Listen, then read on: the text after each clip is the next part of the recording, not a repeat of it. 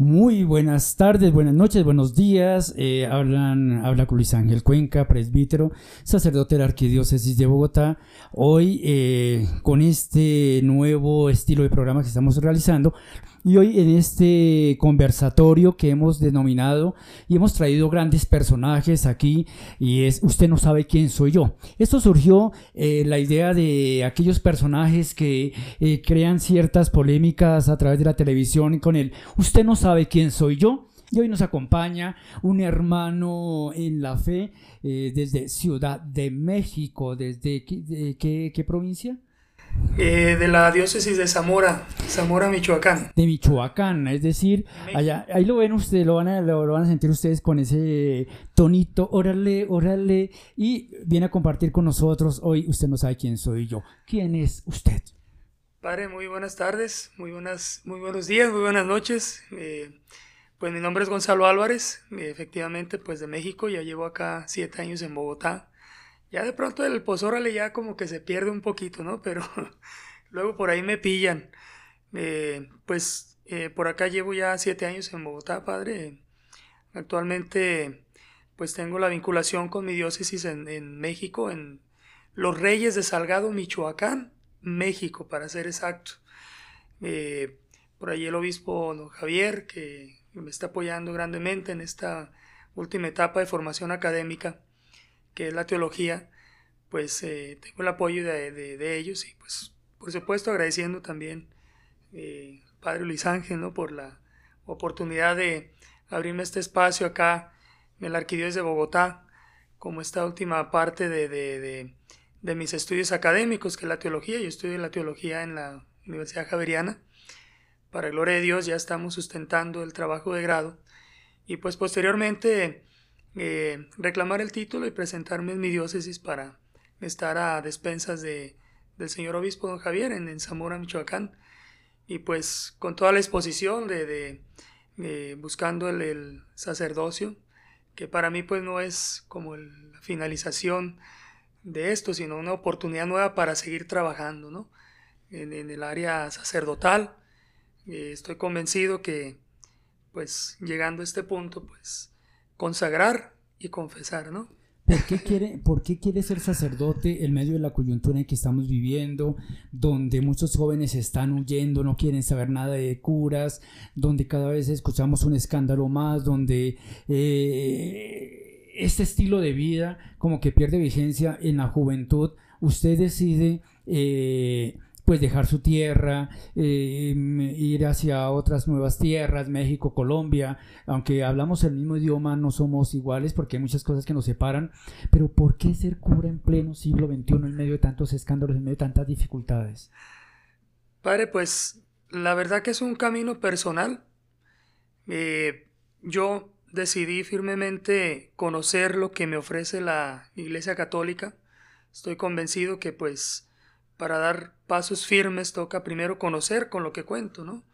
Este caminar eh, estudiando filosofía, teología, pues me he dado cuenta que para mí, o sea, mi punto de vista, se me hace ilógico querer descubrir otros terrenos sin saber lo que mi religión me regala.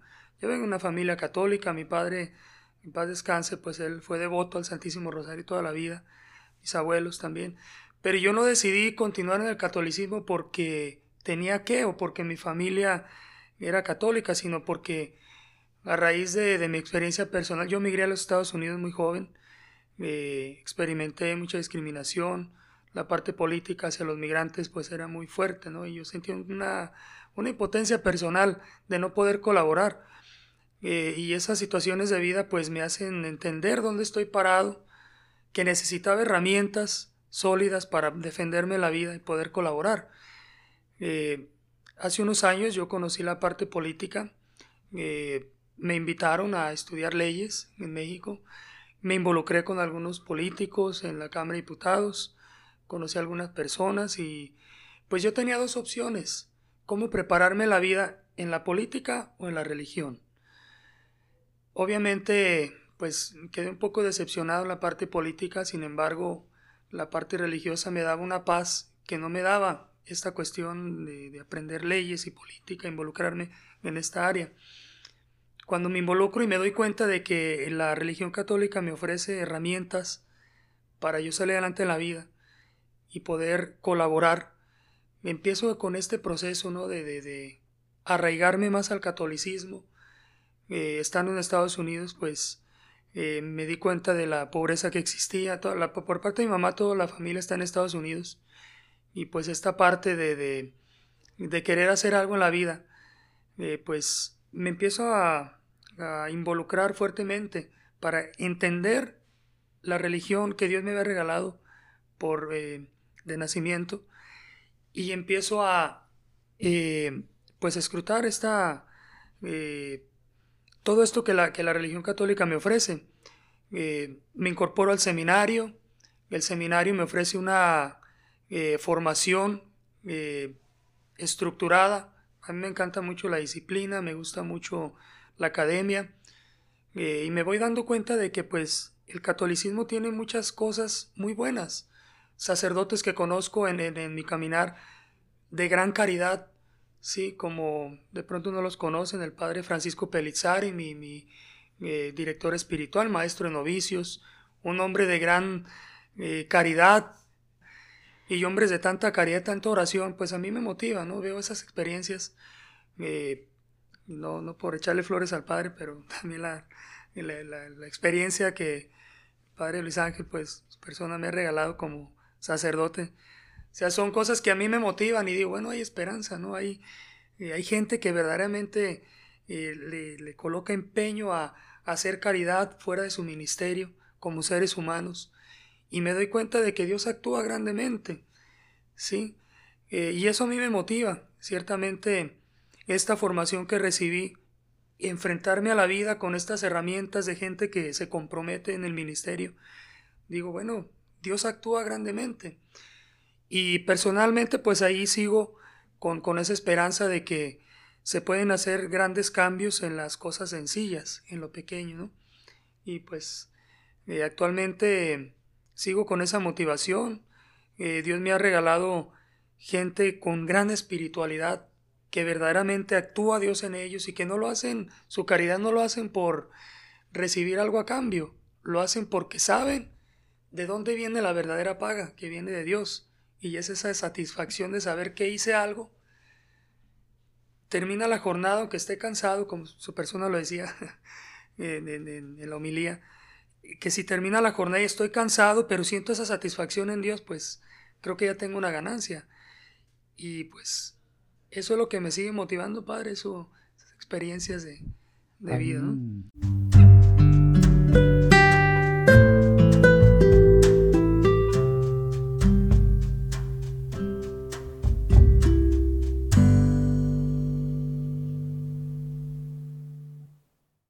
Ahorita nos decían, no voy a llamarse programa, eh, usted no sabe quién soy yo, sino qué hago yo por los demás lo que pasa es que eh, ese tema lo escuché esta mañana, lo escuché en Cristovisión, pero valdría la pena, lo pensaremos gracias a las personas que se han venido uniendo a esa transmisión, ahí venimos nosotros. Es que esto no solamente se escucha, sino se ve. Hay gente que nos está saludando, María Quiroz, Juan Urrego, personas que se han ido sumando a esta transmisión, eh, a este diálogo aquí fraterno. Y Podría uno preguntarle también a, Gonzalo. Muchos preguntan, bueno, Gonzalo debe ser como bohemio por la vocecita que tiene, así. Eh, eh, lo que no nos ha dicho es que es cantautor y que tiene un testimonio bonito. Primero cuéntenos, eh, antes de, hablarnos de su profesión como cantautor, del milagro, milagro que Dios hizo en su vida. Claro que sí, padre, pues también esa es otra motivación personal. yo soy testigo fiel de la intercesión de la Santísima Virgen. Yo fui sanado de cáncer eh, cuando era pequeño. Fue un milagro de Dios. Eh, la fe personal de mis padres que se entrelazó con la misericordia de Dios. Resulta de que mi mamá salió de su casa porque no le gustaba el rosario. Ella renegaba del rosario, maldecía el rosario, porque mi abuelita pues fue devota al Santo Rosario toda la vida. Y como buena eh, mamá que quiere cultivar a sus hijos, mi abuelita, pues hasta que ellos fueran mayores de edad, ella les inculcó rezar el rosario. Mi mamá renegaba. Eh, ella dijo un día, yo no voy a rezar ese cochino rosario, me voy a salir de la casa para no soportar esto que me están haciendo. Dice mi mamá.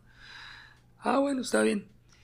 Pues resulta que conoce a mi papá, se casan, llegan de la luna de miel, todo bonito. Eh, mi papá, con todo el cariño y con todo el respeto hacia mi mamá, eh, llegan a su casa eh, y le dice, bueno, mi niña, como le decía mi papá, ya somos una sola cosa, una sola carne, hemos recibido el sacramento. Mi papá mete su mano al bolsillo. ¿Usted qué cree que sacó del bolsillo, padre? El rosario. Pues resulta que saca el Santo Rosario. Y mi mamá ni se lo esperaba. Ella peló unos ojos así de pero ¿qué te pasa? Si yo me salí de la casa para no rezar el coche rosario y tú me vas a poner a rezar el rosario, estás loco. Le empezó a decir una sarta de cosas que no voy a decir aquí porque para no escandalizar. Porque es eh, audiencia triple A, es decir, claro, eh, todos anticos. Entonces, bueno, mi, mamá regañó tan fuerte a mi papá, él se puso muy triste, se fue a su pieza, rezó el rosario. Y bueno, pasa un año, mi mamá, 15 años de edad, eh, nace su primer hijo, todo bonito. Nace su segundo hijo a los 11 meses, todo bonito. Bueno, dos añitos, pasan tres años y viene la prueba. Su hijo mayor se le empieza a ahogar. Y eso es directamente a cirugía, radiación. Siete horas de viaje para llegar a la ciudad más cercana, que es Guadalajara, Jalisco. Radiación directa, porque resulta de que se había creado un tumor en el lado izquierdo de la garganta de su hijo mayor. Vale la pena decir que el hijo mayor es usted, ¿no? Sí, claro, claro, eh, eh, mi persona. Pues yo la verdad solo recuerdo que, pues, era sedarme completamente. Me colocaban una careta y yo no recordaba nada más. Fueron nueve operaciones en el transcurso de un año. La, novena operación ya eran, porque eso sí eran operaciones de una a dos horas, tres horas continuas de radiación quitando ese tumor, porque pues esa cosa crecía. Ya la última operación, pues eh, seis horas continuas, imagina padre, seis horas radiando, eh, láser directamente quemando ahí. El doctor sale y le dice, señora, eh, qué pena, pero le toca tomar una decisión.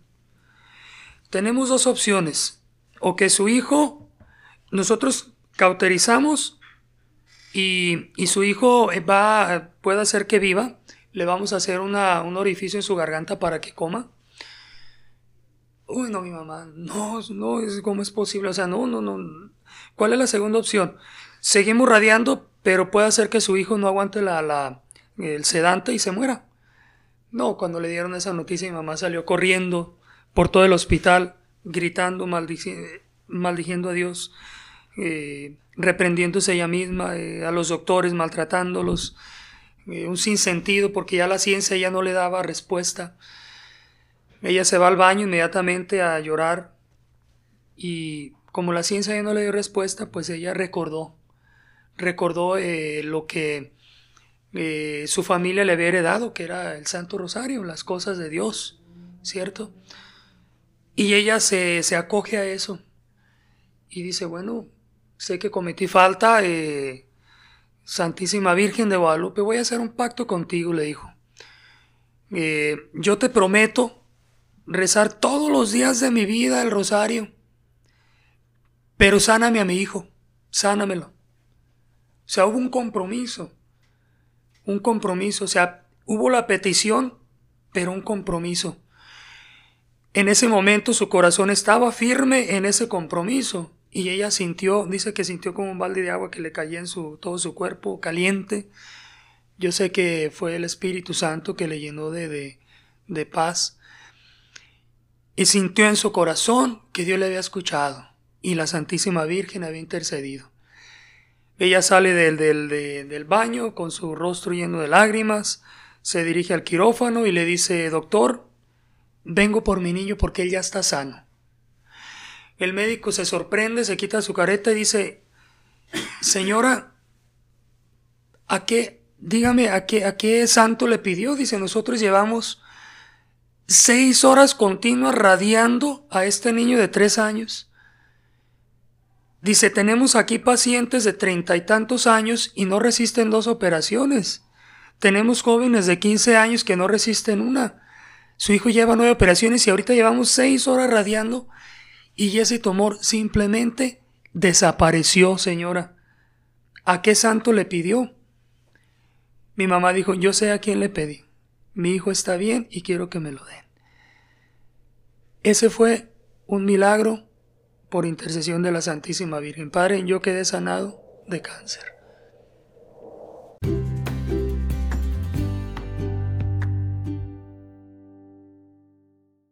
ya sabemos quién es Gonzalo. Gonzalo es un hombre mexicano, es un hombre que está en Colombia, que está terminando sus estudios, eh, cantautor, que ha sido sanado su testimonio. Alguien nos decía qué bonito testimonio de sanación. Mire que nos están siguiendo en ese momento bastante gente. Saludamos a Merido Fay, a Adriana bueno, tantas personas que nos están enviando saludes y sobre todo que se, se sienten conmovidos con, con Gonzalo. Gonzalo, ya sabemos que quiere ser cura, ya cada vez sabemos que estudia teología, ya sabemos que es de Zamora, ya sabemos que, que es adecto total a la Virgen de, de Guadalupe, cantautor. Así es, padre. Para colmo de toda esta historia, pues me encanta la música, me gusta componer.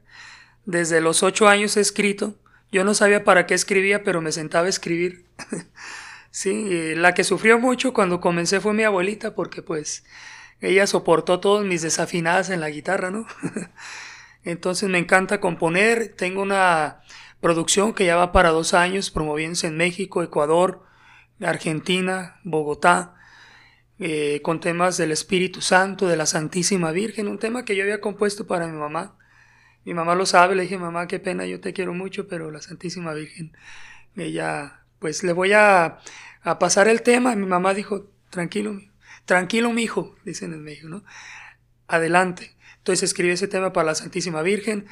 La segunda producción ya me la entregaron.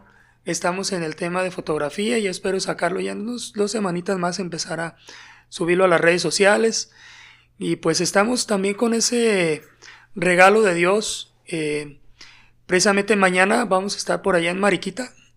vamos a estar en un congreso viernes, sábado y domingo. Ayer estuvimos con mucha bendición en el minuto de Dios en la asamblea. Bailamos, cantamos, alabamos a Dios.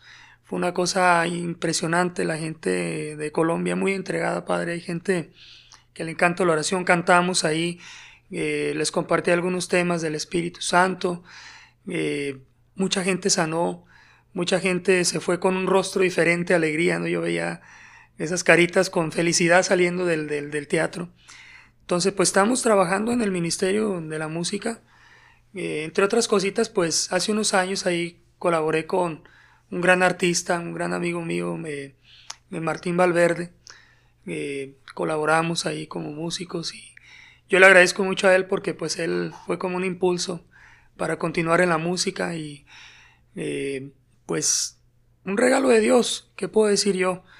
Dios es perfecto, no se equivoca eh, si Él en algún momento me regaló esa enfermedad fue para dar testimonio de que Dios es grande y tiene poder. Y que si algunas familias se ven con esa preocupación de enfermedad física, yo les digo que no tengan miedo, que busquen en la oración cuál es el proyecto de Dios en sus familias. Porque detrás de esas tribulaciones Dios nos purifica. Y cuando salimos de esa tribulación decimos, joder madre, Dios me regaló eso porque me hizo más fuerte, como San Pablo decía, ¿no? En mi debilidad yo veo mi fortaleza. Entonces todas las familias que tienen problemas con algún pariente que tiene cáncer, que tiene enfermedad de su hígado, que tiene alguna artritis, Dios sana y libera. La música es un instrumento muy grande. Busquen, eh, promuevan la música católica, ¿no, padre? Yo les invito que Bueno, si alguien quiere, contratarlo, invitarlo, este, en un momento un espacio de oración con usted, ¿dónde lo encuentran? ¿Cómo lo encuentran? Aproveche aquí esto, este espacio de evangelización viva sistema informativo.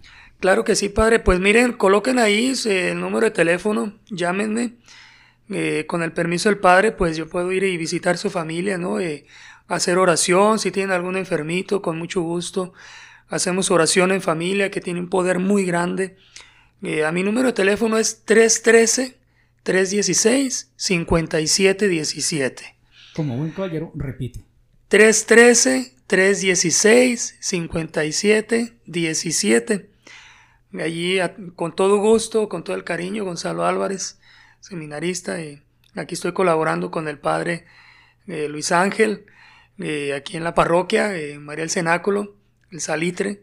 Vengan aquí a la parroquia, bienvenidos. Padre, si se le llena la parroquia y, a mí no me vaya a echar la culpa, eh. No, la idea es eso, le agradecemos. Ya sabemos quién es Gonzalo, una persona maravillosa, ya saben, cantautor que, mexicano, que aquí en Colombia, eh, que canta para el Señor y dispuesto también a servir. Alguien decía, no solamente quién soy yo, sino qué puedo hacer para servir, pues canta, eh, ora también ese poder de la sanación a través de la música, de la oración, y lo pueden contactar, pueden pues realmente hacer de él un gran compañero. Saludamos también a Juan Pablo Caicedo, que nos está saludando. Juancho, gusto en saber de usted y tenerlo ahí. Recuerden que esto es Evangelización Viva, Sistema Informativo. Nos pueden encontrar en Anchor, eh, nuestro podcast Evangelización Viva, en eh, Instagram eh, Evangelización Viva y Facebook Evangelización Viva o a través de nuestras propias redes. También nos saluda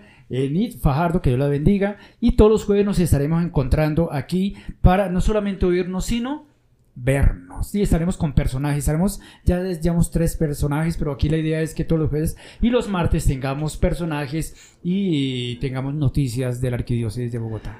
Padre, también para invitarlos, ¿no? Ya que estamos aquí en la pastoral, al templete, ¿no? Que vengan a acompañarnos. Sería bueno que nos acompañaran, ¿no? Por acá, eh, pues en la mañana vénganse, por aquí canto. en el templete eucarístico tenemos la misa a las 7 de la mañana entonces, si gustan venir, todas las misas son de sanación. Entonces, vengan a sanarse en las Eucaristías. Si pueden venir, bienvenidos eh, aquí al templete eucarístico, sino aquí a la parroquia, ¿no, Padre? Que nos acompañen.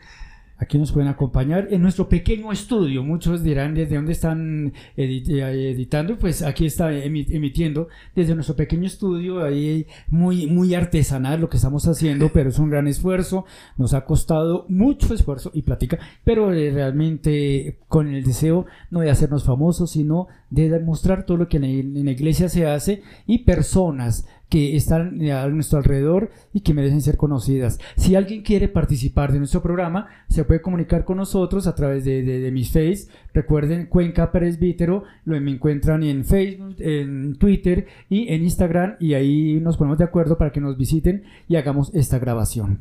Recuerden, Miri, Mireya Martínez, gracias por acompañarnos también, que Dios la bendiga y todos los que nos siguieron en el día de hoy. Recuerden, no se amarguen, sean felices.